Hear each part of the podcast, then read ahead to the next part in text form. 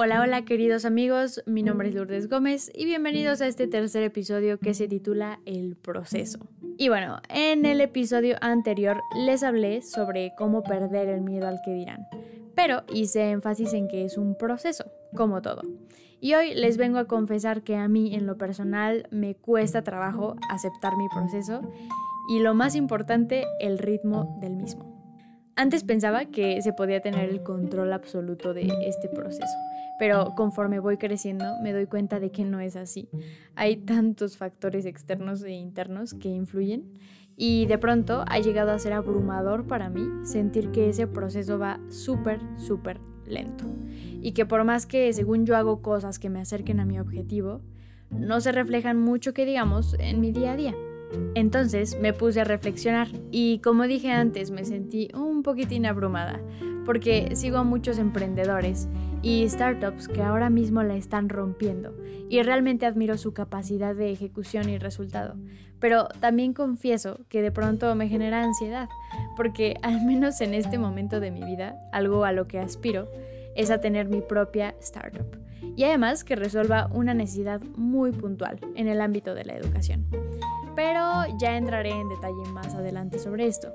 El punto ahorita es que hay días en los que siento que voy muy por debajo de lo que debería estar haciendo. ¿Y cómo le estoy haciendo para combatir esos fantasmas que de pronto aparecen? Bueno, pues por suerte existen personas como Gary Vaynerchuk, Gary B. La verdad es que no estoy segura de haberlo pronunciado bien, pero el punto es que él es emprendedor y tiene una trayectoria brutalmente interesante, al menos para mí.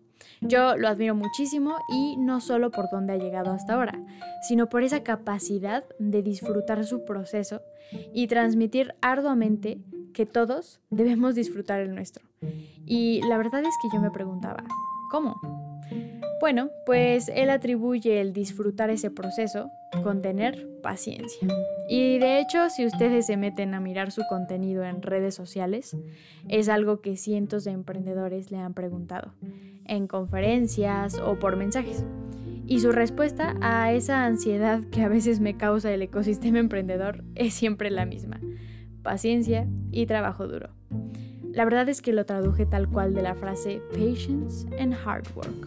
Y seamos honestos, se escucha mejor en inglés. El punto es que lo que siempre me llevo de las respuestas que le da a estos emprendedores es la insistencia en que si tienes ambiciones grandes, la paciencia tiene que ser tu mejor amiga. Creo que una de las primeras cosas que estoy comenzando a hacer es dejar de compararme con los demás y aceptar que cada persona tiene su propio proceso y que en realidad estresarme por ir más rápido no necesariamente me dará el resultado que quiero.